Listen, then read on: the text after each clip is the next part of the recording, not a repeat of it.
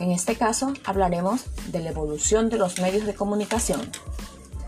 Se dice que con el avance de la tecnología se han creado diferentes medios por el cual podemos interactuar con otras personas, pero este es el resultado de un largo camino en donde la forma de comunicarnos ha ido evolucionando constantemente. Se dice que la primera etapa fue probablemente la era de los signos y señales, ya que en este caso también teníamos una señal que se decía ser por medio de un animal que fue la paloma. Se dice también que se desarrolló en los inicios de la prehistoria. Hace 5.000 años se produjo la transformación hacia la era de la escritura, la que fue primordial en el avance de la raza humana.